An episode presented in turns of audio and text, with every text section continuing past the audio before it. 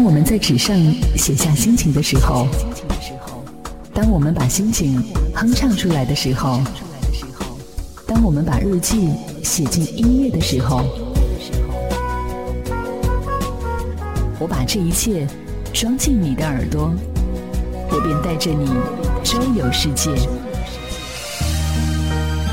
城市音乐日记，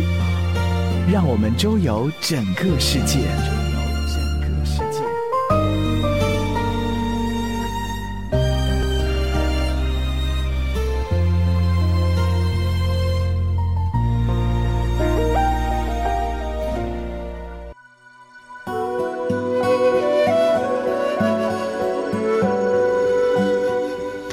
每座城市都有属于它的声音，每一个声音都有属于它的故事。欢迎收听本期的城市音乐日记，我是主播楚连杰。啊，那么今天的话是二零一八年的三月十四号，我也是今天第一次听说了，原来今天是一个叫白色情人节的这样的一个节日。这是我活了有差不多快。哎，三十几年这样的一个时间，我第一次听说这样的一个概念，一个节日。所以说的话，今天就跟大家一起来聊一聊有关于这样的一个白色情人节。其实对于白色情人节来说的话，它应该也算是一个国外的一个节日。然后这样的一个节日的话啊，我有人就叫它叫它叫做是叫。倒追情人节，因为在这个节日里面的话，呃，它是女方要向男方来表达自己的爱意，要向呃男方来送礼物的这样的一个节日。所以说的话，它跟我们普通意义上的那个二月二月十四号的这样的一个情人节的话，呃，正好有一个相反，所以说就称作它是叫倒追情人节。呃，其实这样的一个节日来说的话，在呃我们中国来说的话，应该还算很陌生，不是特别的一个普遍。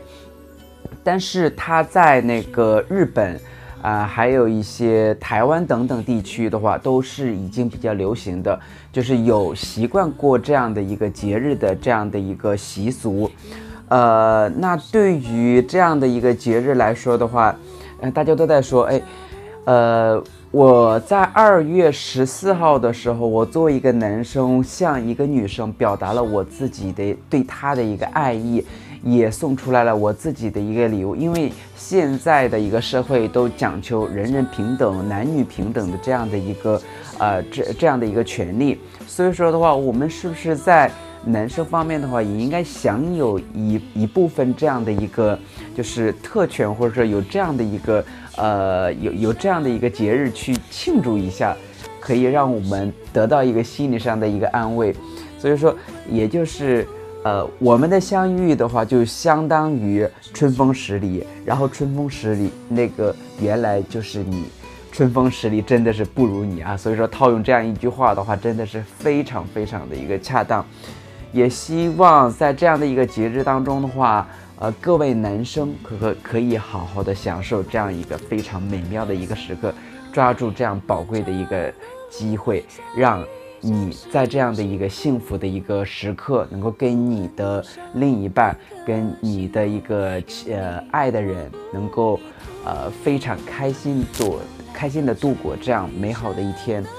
呃，那对于这样的一个节日的话。呃，也希望能够在国内的话，能够越来越流行，在中国大陆啊，呃，因为这个东西的话，也是挺受年轻人的一个追追捧的。但是对于一些，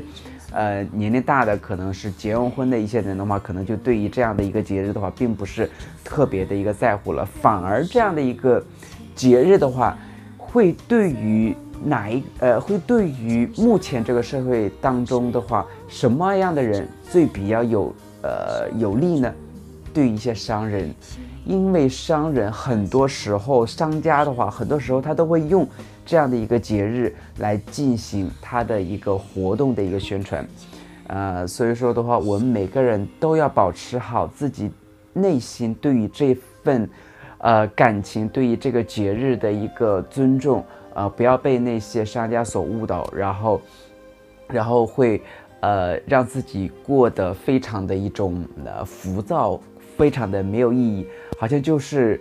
任何一个节日的话，都是去吃吃喝喝玩玩的这样的一个呃死套路。希望大家都能够过一个非常呃特殊、有意义、有纪念价值的这样的一个白色情人节。好，那么今天的话，我们这样的一期。呃，城市音乐日记的话就到这里，也希望大家能够持续关注我的一个电台节目。如果说大家对于往期的节目有呃有兴趣的话，可以去关注我的呃新浪微博，然后直接在新浪微博里面搜索“城市音乐日记”，就可以找到我的一个电台。然后呃往期的一个节目的话，都会在电台里面有链接。同时，大家如果说有什么想跟我进行沟通的话，也可以加入到我的一个。呃，城市音乐日记的一个 QQ 粉丝群，那么这个群号的话是四七三零幺九四六五，也希望大家能够在这样的一个呃群里面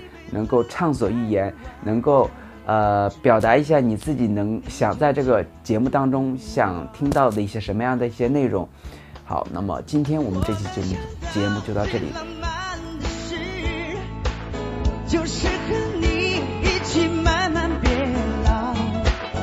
一路上收藏点点滴滴的欢笑，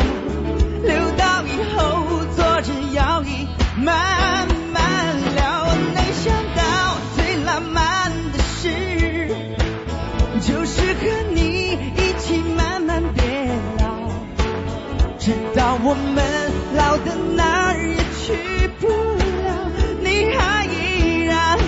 把我当成手心里的宝。